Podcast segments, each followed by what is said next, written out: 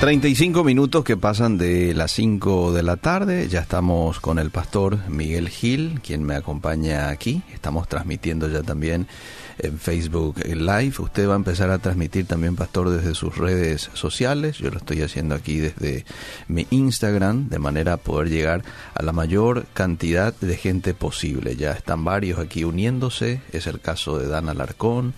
Eliana Galloso, Elías Pascual, Rebeca Cubilla, Karin, entre otros, ¿verdad? Y cuánta gente escuchándonos por radio también. Así es que, eh, y, no es para menos. Vamos a hablar hoy de un tema que mucha gente pregunta, ¿verdad? ¿Hasta qué punto yo debo de este, pasar por alto una ofensa, una, eh, un error cometido por alguien? Este, y, muchos te dicen, pastor, eh, no, pero yo soy tu hermano, yo soy tu pastor en ocasiones, ¿verdad?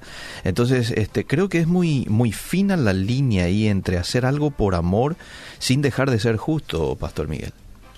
Eliseo querido, buenas tardes una vez más. Eh, ahora ya estamos en vivo desde el Facebook. Ajá. Eh, este es un, un, tema controversial, controversial, perdón, porque A ver. Eh, la otra vez publiqué en el Facebook cuidado con la teología progresista en el sentido de que tenía que haber puesto entre comillas, en el sentido de que hoy parece que se enfatiza más eh, el lado del amor y se olvida un poco la justicia.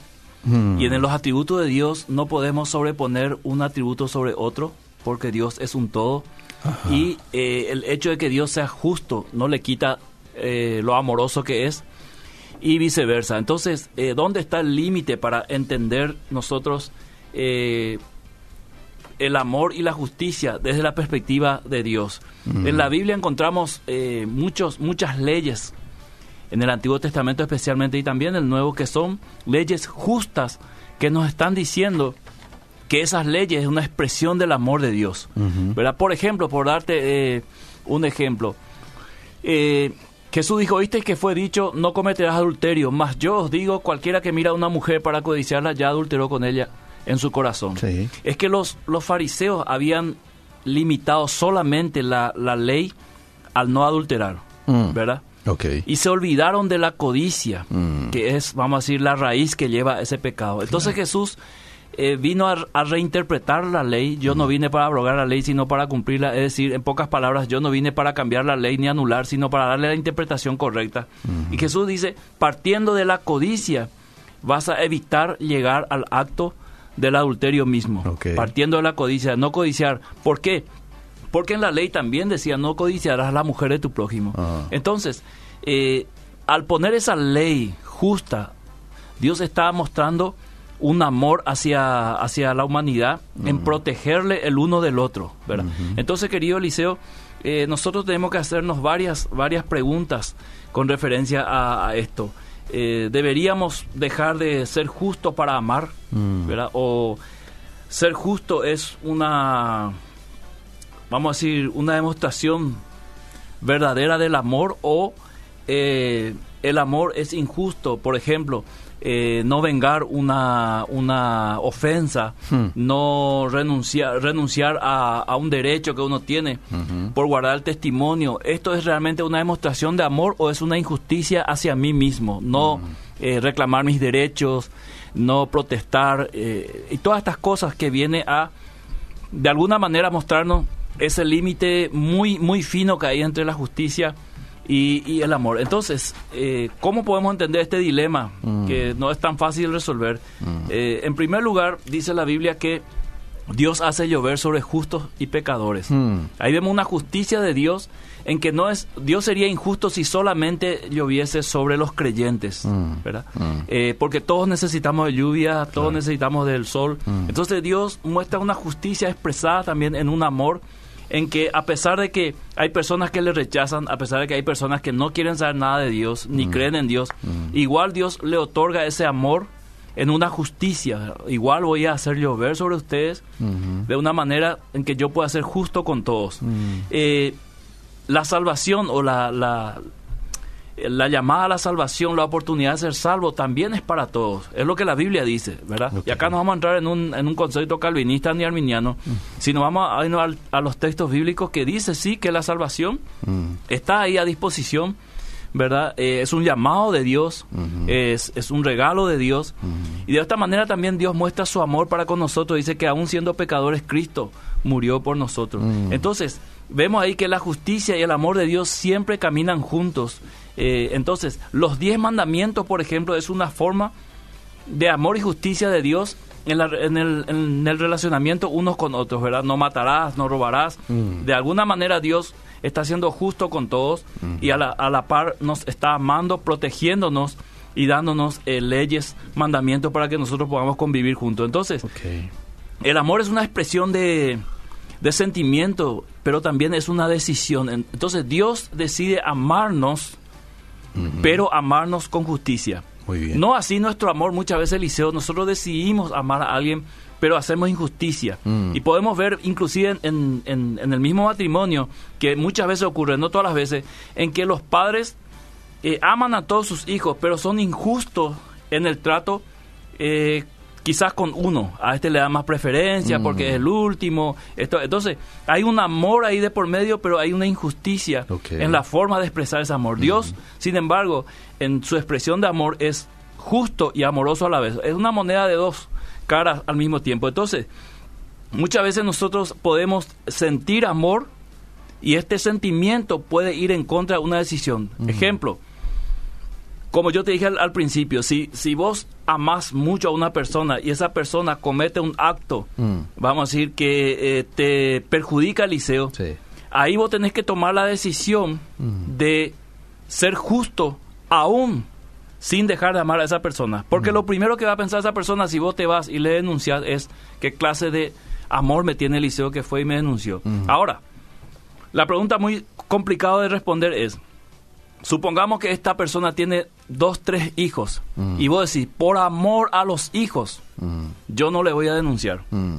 Entonces ahí tenemos un conflicto que Dios no tiene cuando nos ama y es justo a la vez. ¿Por qué? Porque vos estás diciendo lo que muchas mujeres, por ejemplo, dicen cuando tienen un marido golpeador o un marido eh, eh, adúltero, dice, por amor a mis hijos voy a seguir con él. O sea, sí estoy siendo injusto, mm. pero a la vez estoy amando. Mm. Es muy complicado, Eliseo, y vamos a tratar de salir a luz hoy a la tarde. Entonces, para entender mejor esto, te pido que leas Miqueas 6, 8.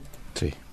Así podemos ver cómo en dos, tres pasajes Dios expresa su amor y a la par su justicia. ¿Cómo no? Dice Miqueas 6, 8. Oh hombre, Él te ha declarado lo que es bueno. ¿Y qué pide Jehová de ti? Dos puntos. Solamente hacer justicia amar misericordia y humillarte ante tu Dios.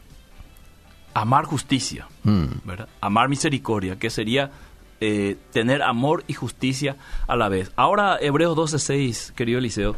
¿Cómo no? Mientras pedimos a la audiencia que compartan la programación y también puedan opinar sobre cómo, dónde encontramos o dónde traspasamos de, de un límite a otro, ¿verdad? ¿Dónde deberíamos eh, vamos a decir, ejecutar justicia sin perder el amor. ¿Cuál es la línea de equilibrio? Claro. Porque el Señor, porque el Señor al que ama disciplina y azota a todo el que recibe por hijo. Exactamente, o sea, ahí creo que es más claro todavía en que el amor de Dios no detiene su justicia. Mm. Entonces, el siglo XXI nos presenta una teología o una nueva doctrina mm. que se llama la doctrina del amor. Todos tenemos que ser amorosos y en nombre del amor tenemos que tolerar muchas cosas. Eh, tenemos que mostrar el amor de Dios y tenemos que amar a todos, cosa que es cierto. Pero se nos ha olvidado el tema de la justicia, querido Lizo. Entonces, cuando, por ejemplo, uno va a denunciar una herejía o uno va a denunciar una, un error, como lo haría Pablo, como lo haría Pedro, enseguida saltan los pro amor, ¿verdad? Ah. No, la Biblia no nos manda a juzgar, eh, tenés que amar, tenés que orar. Entonces, si nosotros volcamos todo hacia el lado del amor, mm. tendremos muy pronto injusticias. Y si nosotros volcamos todo hacia la justicia, que no permitimos ni un error, mm. pronto se nos va a olvidar el amor. Entonces, estas dos cosas aparecen como características de los últimos tiempos.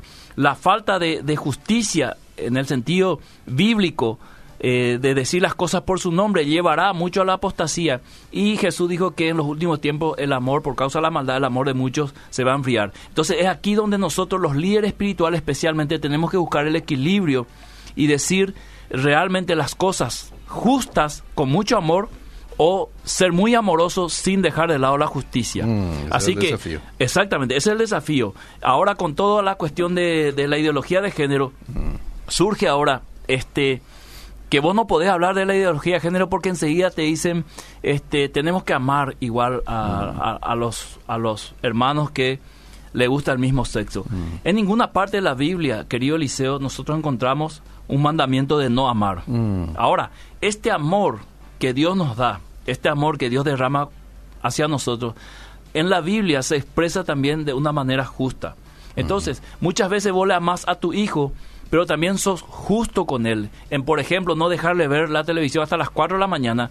Le estás amando y a la vez estás siendo justo, protegiéndole de una trasnochada que después le va a traer consecuencias. Sí. Entonces, tu justicia nunca él lo va a ver como algo bueno ni una expresión de amor. Siempre va a ver como que papá es malo, no me dejó ver la tele hasta las 5 de la mañana. De la misma manera nosotros solemos ver a Dios en que cuando nosotros eh, entendemos la palabra de Dios, que Dios eh, está dispuesto a juzgar el pecado, que Dios ama al pecador y odia al pecado, que la ira de Dios va a ser desatada sobre la impiedad y la injusticia. Entonces estamos entendiendo que tratamos con un Dios amoroso y justo a la par, ¿verdad? Y que no va a tener por inocente a- al pecador. Entonces, en su amor Dios nos está llamando, en su amor Dios nos, nos atrae hacia Él, en su amor Dios tiene paciencia, en su amor Dios ha determinado muchas cosas, al igual que en su justicia ha determinado un día ponerle fin a la humanidad y luego un juicio, ¿verdad? Entonces, a la par que el amor de Dios se va desarrollando hacia nosotros, a- a la par también su justicia se va exhibiendo. Y eso se puede ver en los mandamientos, en los principios bíblicos, cómo Dios es justo eh, y de esa manera expresa su amor. Es un poco complicado, Eliseo, como dije, pero la mejor manera de, de entenderlo es llevándolo al campo práctico y sencillo, ¿verdad? Yo amo sin dejar de ser justo. Mm, Y cuando soy justo, no estoy dejando de amar. Sí. Eso sería la conclusión. sí, sí. Ese mismo texto que vos compartías, fíjate lo que dice en el, en el siguiente versículo. Sí. Si soportáis la disciplina, Dios os trata como a hijos. Porque ¿qué hijo es aquel a quien el Padre no disciplina? Pero si os deja sin disciplina, de la cual todos han sido participantes, entonces sois bastardos y no hijos. Mirá lo que dice. O sea, si no te disciplina Dios, entonces sos un bastardo, no sos un hijo. O sea, es Entonces, parte eh, del amor. Y de esa manera Dios no nos podría convencer a nosotros que nos está amando porque no nos está disciplinando y está dejando que nosotros actuemos de mala manera y perjudicándonos a nosotros mismos y perjudicando a otros. De esta manera entonces no podemos creer en el amor de Dios. Pero Dios en su amor nos tiene que, en su justicia, Sí. disciplinar, querido Eliseo, porque esa es la mejor expresión del amor que él puede tener. El domingo prediqué Eh. el padre que ama educando. Ah. Y dije en el mensaje que una de las mejores maneras que podemos ver que un padre ama a su hijo, como Dios nos ama a nosotros, es cuando Dios nos muestra la realidad de la vida.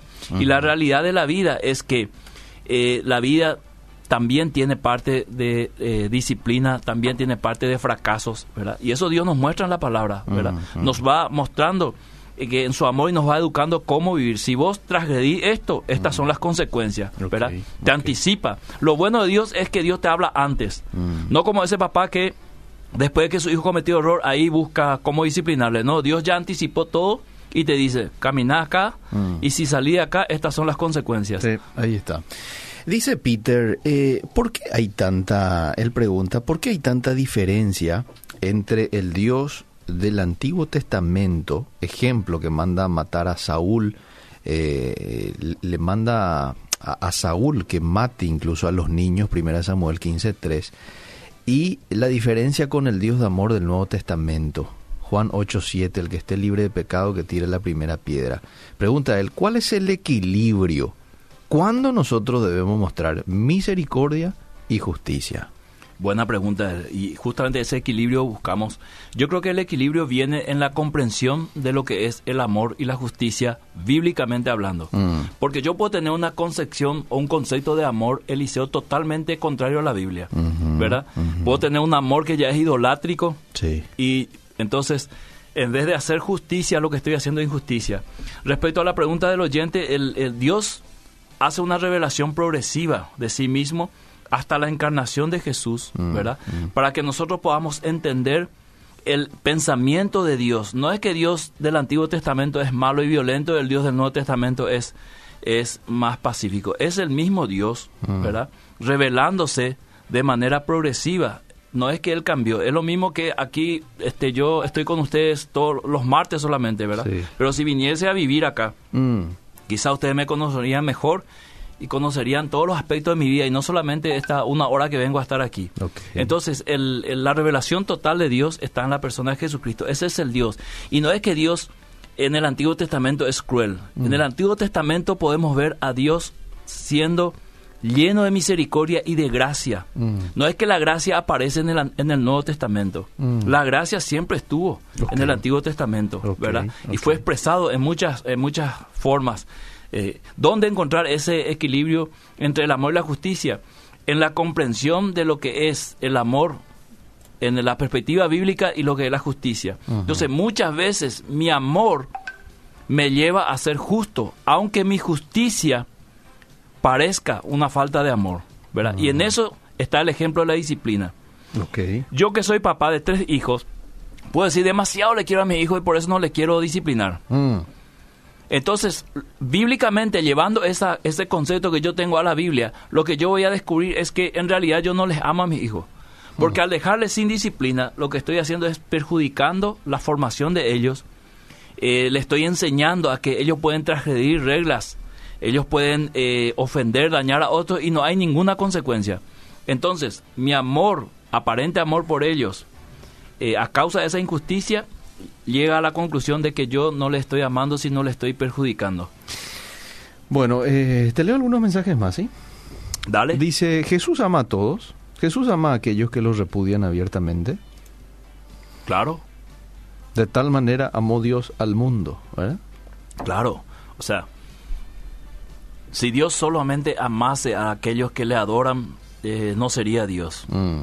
Dios ama a toda la humanidad, Lizo, y le duele en su corazón, como dice Génesis, eh, cómo vive el ser humano y cómo con- constantemente rechaza esa invitación de Dios. Y porque Él lo ama también es justo, va a tener que poner fin a eso Mm. y condenar a muchos. ¿Cuántas personas, por ejemplo, en, en tiempos este, a- atrás eran ateos y decían cuántas barbaridades de Dios, ¿verdad? Y hoy son tremendos siervos de Dios, algunos pastores incluso, ¿verdad? Y bueno, este, porque Dios amó a esas personas, alcanzaron la gracia y hoy pueden ser este, de tanta utilidad a mucha gente, ¿verdad? Eh, Armando Alducin comenta que él, Sí. él un tiempo fue ateo. Sí, sí. Imagínate. Es un gran predicador. Un gran predicador, ¿verdad? Y otros tantos. Bendiciones. Es como un niño que va con su mamá a que lo vacunen, dice. Eh, la mamá la agarra para que los médicos, los enfermeros lo puedan meter la vacuna, lo acaricia diciéndole, tranquilo, todo va a estar bien. Es un mal necesario poniéndose la vacuna el niño. Ya es vulnerable a cualquier tipo de virus o enfermedad. Así también es Dios, permite que pasemos ciertas cosas para poder estar preparados para el golpe más fuerte que pueda venir. Ahora yo tengo tres preguntas para la audiencia, Liceo. A ver. Primera pregunta. Mm. ¿El amor es incondicional o condicional? Mm. Esa es mi primera pregunta. La segunda pregunta es, ¿el perdón debe ser sin consecuencias? Mm. Y la tercera pregunta es, ¿el amor cristiano debe ser tolerante? Si es sí, entonces ¿hasta dónde debe ser tolerante? ¿Hasta dónde yo to- debo tolerar en nombre del amor cristiano? O sea, yo soy cristiano, tengo que ser amoroso. ¿Hasta dónde debo tolerar? Entonces, Ah. y si la respuesta es no, ¿por qué? ¿Por qué el amor cristiano no debe ser tolerante. Vamos, gente, participen. 0972. Así que la- la- el desafío está en la audiencia. Vamos a escucharle a la audiencia hoy. Bueno, 0972-201-400 y también la gente que nos está siguiendo en Facebook. Estamos retransmitiendo, usted en su cuenta, yo en la mía, así que aquí también nos pueden estar ustedes enviando sus este, respuestas a las tres preguntas o a una de las tres preguntas que el pastor acaba de lanzar. Bueno, eh, te leo algunos mensajes del Facebook. Dice... Eh, Que la paz de Dios esté con ustedes y que lo siga utilizando. Gracias, Víctor. Pati Núñez también dice excelente programa. A ver qué más. Eh, está muy bueno el programa de hoy. Que Dios los bendiga. Siempre disfrutamos de ustedes. Gracias. Cayetana dice bendecida noche. Los estoy viendo y escuchando. Buenísimo desde la ciudad de Itá. Gasparina también. Luis Cutier. Saludos y bendiciones. Gracias, Luis. Buenas tardes, feliz aniversario. Saludos al pastor Miguel, en sintonía desde Fernando de la Mora. Lo escucho a través de la radio. Vamos a los mensajes del Face, eh, del, del WhatsApp. Lastimosamente el feminismo y humanismo se ha inmiscuido en la iglesia contemporánea, así como el no- gnosticismo en algunas iglesias primitivas denunciadas por el apóstol Juan en su carta. Bendiciones, está excelente el programa, dice Freddy. Eh, está muy bueno el programa, que Dios siga utilizando tu vida, pastor. Bendiciones, el amor es incondicional, pastor. Si no fuera así, Dios castigaría a aquellos que le escupían en la cruz. Y le hago este, eh, o sea, vamos al versículo, si me amáis, Guardad, guardad mis mandamientos. ¿Es incondicional o es condicional? Mm. Es condicional, Parece que sí, ¿verdad? al parecer. Y si vos le decís a tu esposa, Eliseo, Ah. eh, yo voy a estar contigo eh, toda mi vida, Sí. eh, pero el día que me hagas esto, yo te dejo. Ajá. Eso es condicional, Sí. ¿Verdad? que hay tantos casos. Vos dijiste de que en, en tu caso fue eso lo que te dijo la esposa, ¿verdad? En algún momento dijiste eso aquí al, al aire. Sí, sí, sí, sí. Eh, ah, ahí está. O vos le decías a tu hijo, mira, hijo, yo te amo mucho, pero eh, el, el día que eh, vos robes algo, Ajá. yo te voy a, a disciplinar, Eh, ¿verdad? ¿Cómo nos muestra la Biblia el amor de Dios? ¿Condicional o incondicional? mm, Incondicional sería, te amo, te amaré siempre, mm, ¿verdad? Pero a la par también, la Biblia nos muestra que el amor de Dios tiene ciertas condiciones. mm, ¿verdad? Y que nos muestra en la Biblia que esas condiciones están dadas como parte de nuestra respuesta de amor también, mm. ¿verdad? Porque esto es como un matrimonio, ¿verdad? O sea, no puede ser que solamente el esposo ponga todo y la esposa no ponga nada en ese amor, ¿verdad? Es un amor que tiene que tener ciertas condiciones para que funcione. Por ejemplo, la fidelidad, el respeto, Mm. eh, el, el buen trato. Entonces, esos son condicionamientos que ya trae el amor. Mm. Entonces, ahora, un esposo puede ser maltratado por su esposa o viceversa, pero eso no va a cambiar el amor, Ok. pero va a afectar la relación. Ok, muy ¿Entendés, bien. querido Era- Eliseo? Era lo que estaba a punto de decir, ¿verdad? Porque vamos a suponer, este, comete un error la esposa, el esposo, no es que el amor mío desaparezca hacia esa persona. No, no. Pero sí significa de que, bueno, la relación ya no va a ser la misma. Eh, y al respecto va esta pregunta de este oyente, ¿qué usted dice de aquellas personas que dicen, te perdono, pero me alejo nomás de vos? ¿Eso qué quiere decir? Y ¿De- ese de es- que no está perdonando de corazón? Esa es la segunda pregunta. ¿El perdón debe ser con consecuencias o sin conse- consecuencias? Eh, hay perdón, Eliseo, que sí o sí tienen consecuencias. ¿En qué sentido? Eh, un perjuicio grande que yo te haga, Eliseo, a vos. Mm. Vos me perdonás a mí, Sí. ¿verdad? Pero la justicia se encarga Mm. de darme las consecuencias de mis hechos. Entonces, no podemos decir que ese perdón es absoluto, ¿verdad? Nuestra relación puede ser restablecido, Mm. pero yo tengo que pagar las consecuencias de mis actos. Hay veces entonces que muchas personas eh, perdonan a otros, pero hay ciertas consecuencias de esa relación. Un ejemplo, si tu hijo va a la casa de un hermano, voy a ser muy cruel, Eliseo, Eliseo Sí. este, intenta él abusar de tu hija, Eh, ¿verdad? eh.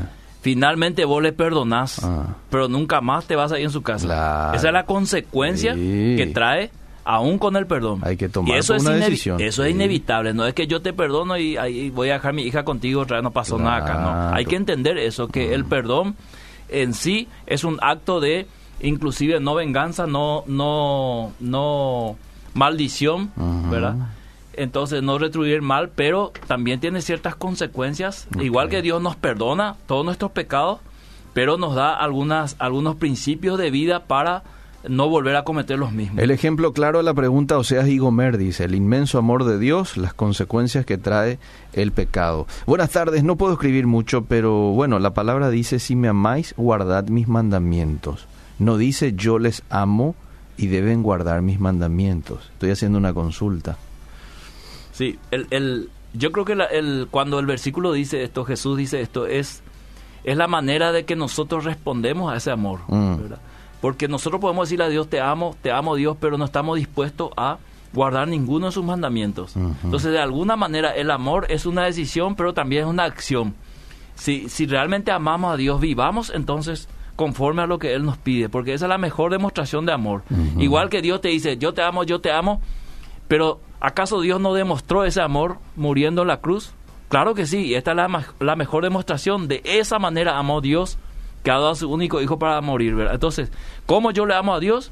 Tomando sus mandamientos, ¿verdad? Amando sus manda- mandamientos y honrándoles, viviendo de acuerdo a esos mandamientos. Ajá. Es lo mismo ocurre en un matrimonio. Yo te amo y a partir de ahora yo soy este un hombre exclusivamente para vos y vos sos la única mujer de mi vida. Ya no tengo ojos ni tiempo ni para otra mujer. Mm. Entonces es un doy y me das. Mm. Es un, un, vamos a decir como una un puente liceo que une dos, dos ciudades, ¿verdad? Mm. Que mientras esté ese puente hay un, un- una fluidez, vamos a decir, en, en- en la relación. Claro. El día que ese puente se rompa, entonces la relación va a estar rota también. Y yo Mm. creo que eso es lo que la palabra de Dios nos quiere decir cuando dice, si vosotros me amáis, guarden mis mandamientos. Mm. ¿Por qué? Porque ¿cuál es el mayor mandamiento según la Biblia? Amarás al Señor tu Dios con toda tu mente, tu corazón, tu, tu fuerza. Y el otro es semejante, dice, amarás a tu prójimo como a ti mismo. En esto se resume toda la ley. O sea, cualquiera que intenta, hace el esfuerzo, quiere hacer esto, está demostrando un amor hacia Dios. Y eso de, de condicionante se da en otras esferas, no solamente en lo espiritual. Fíjate vos el empleador con el empleado, por ejemplo, ¿verdad? Este, hay un contrato en donde le dice, esto va a ser tu salario, ¿verdad? Eh, pero esta es tu responsabilidad para que el empleador cumpla con lo que dice el contrato que le va a pagar a fin de mes, el empleado también tiene que cumplir en llegar en el horario establecido en el contrato para que finalmente eso se pueda efectivizar, ¿verdad? Si él no pone de su parte, entonces el empleador está libre también de no cumplir con precisamente lo establecido en cuanto al salario, ¿verdad? Y se da un poco también de esta manera con Dios. Claro, nosotros no, no debemos ni intentar, Eliseo y audiencia, separar el amor de la justicia. Mm. Es imposible. Porque te doy un ejemplo. En la iglesia, todos nos amamos, ¿verdad? Sí. Entonces ponemos la hora de la reunión 20 horas. Sí. Entonces ya van 20, 15 minutos, pero todavía no llegó Eliseo Rolón, a quien nosotros amamos mucho. Ay, ay, Por amor a Eliseo, ay. vamos a empezar 8 y media, Eh, eh, ¿verdad? Pero ahí yo estoy siendo injusto con aquellos que llegaron para las 20 horas. muy cierto. ¿verdad? Entonces, esa tensión es lo que nosotros tenemos que buscar, el equilibrio de que si yo empiezo a la hora marcada, no significa que no amo a Eliseo. Mm. Estoy siendo justo, Justo con, con lo que demás. habíamos pactado. Claro. Entonces, esto es lo que muchas personas no, no, no pueden entender cuando nosotros, eh, por ejemplo, eh, aquí en, en Obedira, habíamos hablado de, de ciertas herejías. Mm. ¿verdad? Y después yo recibo un montón de mensajes eh, como diciéndome que me falta amor eh, en mi en mi concepto, ¿verdad?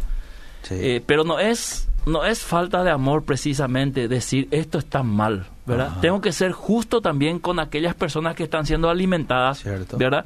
Si yo callo esto, Eliseo, estoy siendo injusto y estoy perjudicando en mi injusticia a muchas personas. Sí. Pues yo digo, esto es lo que la Biblia dice, ¿verdad?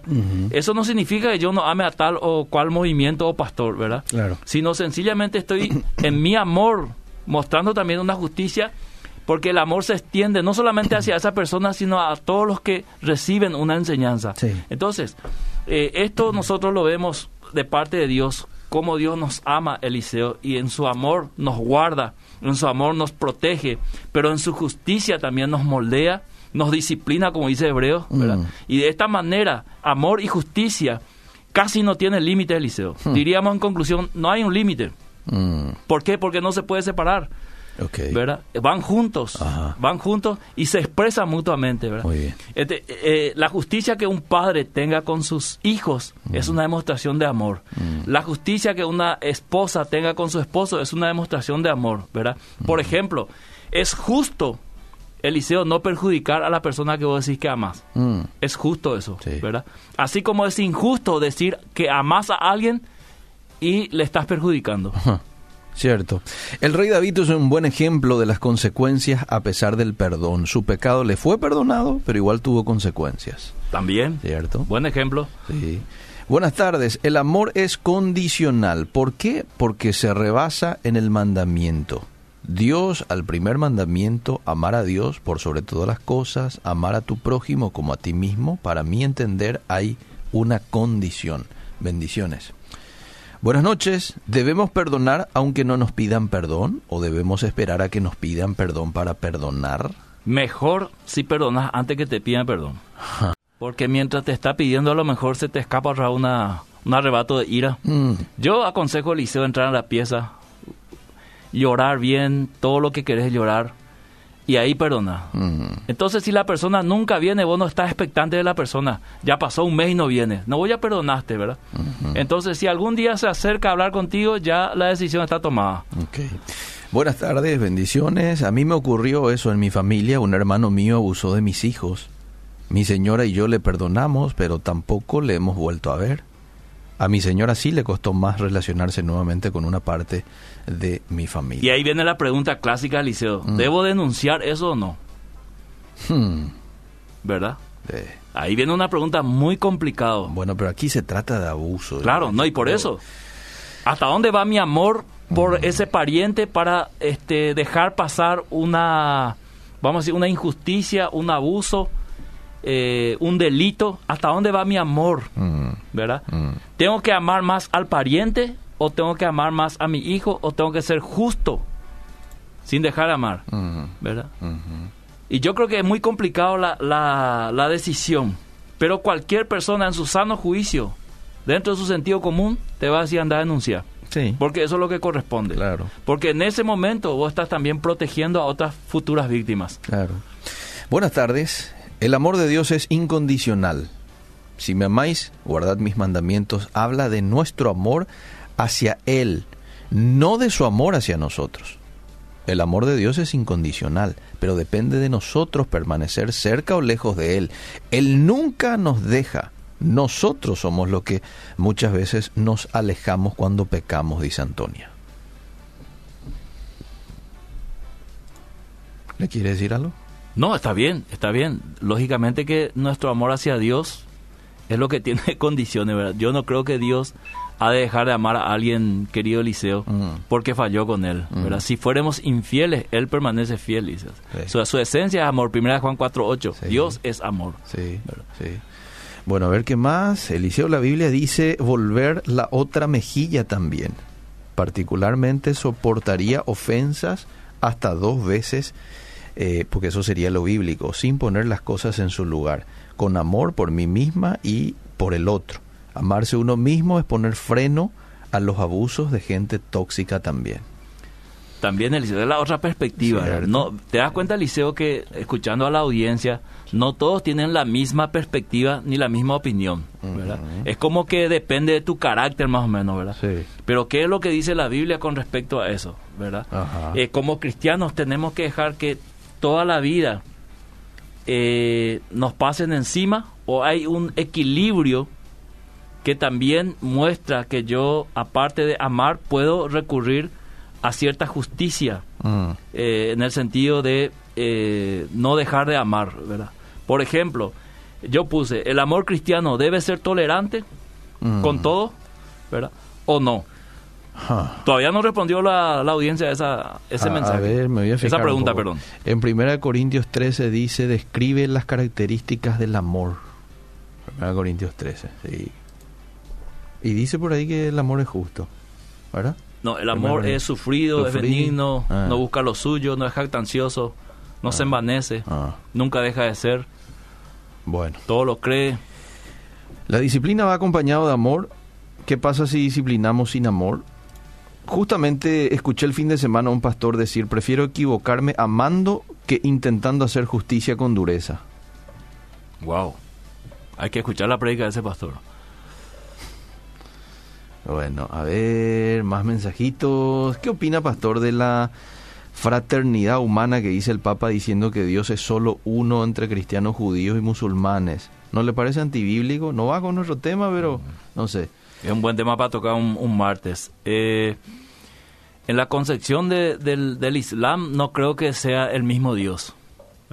O sea que en, en la Biblia Dios dice que a- amemos y en el Corán dice que eliminemos a los infieles. Mm. Entonces hay una contradicción ahí. Mm. ¿Cuál fue su última pregunta? Dice la oyente. Eh, el amor cristiano debe ser tolerante.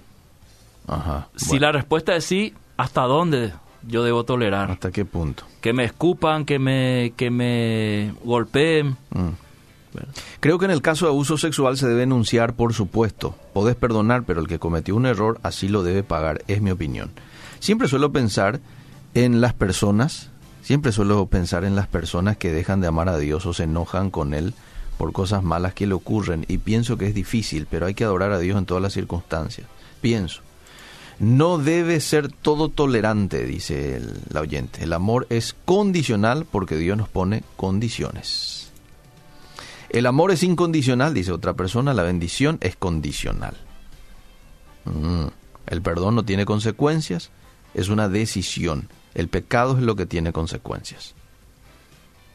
Terminó tu batería, Eliseo. Ay, cuando ay. estábamos transmitiendo. Qué bárbaro. Qué terrible. ¿Sabes por qué te pasa eso, Eliseo? ¿Por qué me pasa? Porque es un, un teléfono de alta gama. Eh, Entonces hay que, al comprar, hay que cargar por lo menos qué terrible. 12 horas, ¿verdad? Sí. Lo Y vos- hice, lo hice, pero lo que pasa es que estaba, este, hoy no estuve por casa, así que no pude recargar. Pero bueno, igual seguimos transmitiendo Seguimos por en Facebook, sí. Facebook Live de la radio y usted también lo está haciendo. Claro, ¿verdad? claro. Bueno, eh, tolerante hasta cierto punto por ser cristiano. No debemos dejar que nos pisoteen, somos hijos de Dios. Bueno, mira la gente cómo está participando. No sé si nos va a dar el tiempo para leer todos los mensajes que están llegando, pero vamos a hacer el intento. La ley suprema nos pide que amemos al prójimo como a uno mismo. Si Sí. no me amo a mí mismo, ¿podré amar como la ley ordena a mi prójimo? ¿Qué diferencias hay entre amarme a mí mismo y el egocentrismo? ¿Cómo entiendo correctamente el principio amarme a mí mismo? Bendiciones. Uno guarda los mandamientos como consecuencia de amar a Jesús. Bueno, estos son los mensajes de la audiencia, pastor. Mira, Eliseo, creo que eh, podríamos seguir el próximo martes Sí. porque no, no hay una respuesta concreta, ¿verdad? Está dividido el tema. Ajá. Jesús dijo, oíste que fue dicho ojo por ojo, diente por diente. Mas yo digo, no resistáis al que el malo antes viene, aquel que los obligue a llegar a una milla, algo, va- va- vayan dos. Ajá. Jesús está dando la interpretación correcta a la ley, este, porque había esa ley de ojo por ojo, que era una ley para evitar la violencia mayor, Eliseo. Vos me sacaste un ojo y yo te mato, ¿verdad? Sí. Entonces, la ley decía ojo por ojo. Pero Jesús viene a, este, vamos a decir, ampliar el tema y mostrar otra perspectiva que dice que en tus manos está la venganza o no. Ajá, sí. Vos sí. podés decidir vengar, vengarte o no. Sí. Entonces, eh, cuando hablamos de amor y justicia, eh, de la perspectiva de Dios, es que tu amor, finalmente, querido Eliseo, Sí. dependerá mucho de tu amor por Dios para que vos puedas, inclusive siendo justo, Mm. renunciar a una justicia que es para vos personalmente. Sí, señor. No así ser injusto. Ah, ahí está. Muy bien. Bueno, estamos llegando paulatinamente al final. Otra vez, pero este Elías, Otra vez, qué bárbaro, ¿eh? Rápido pasa para el la tiempo. gente que no le ve a Elías, es el muchacho que está en el fondo haciendo el corte de tijera con el dedo. Sí, sí, y ya mostró como dos, Vos, tres veces. Sí, bueno. Sí. Eh, Pastor Miguel, Dios mediante, el próximo martes vamos a reencontrarnos de vuelta, ¿verdad? ¿Cómo Aquí. no? Así es que ya en su momento nos vas a adelantar un poco el tema que vamos a estar tocando y desde aquí lo vamos a estar Si anunciando. querés, hacemos un vivo en Instagram hoy, Eliseo, y seguimos esto. ¿En ¿Te serio? Belizo? Sí, venimos. Vamos a hacer un... Ahí ya no tenemos más este... Y ahí leemos los mensajes que Ahí no leemos todos leer. los mensajes que llegaron, que son muchos y no podemos leer todos. Hoy hacemos un vivo en Instagram inaugurando tu nuevo teléfono. Bueno, está bien, vamos. A las 8 más o menos, ¿verdad? Llegue usted tranquilo. Damos usted tiempito, ocho y media. tiene- Ocho y media, está bien. Bueno, hasta el próximo Hasta el próximo martes. Seguimos.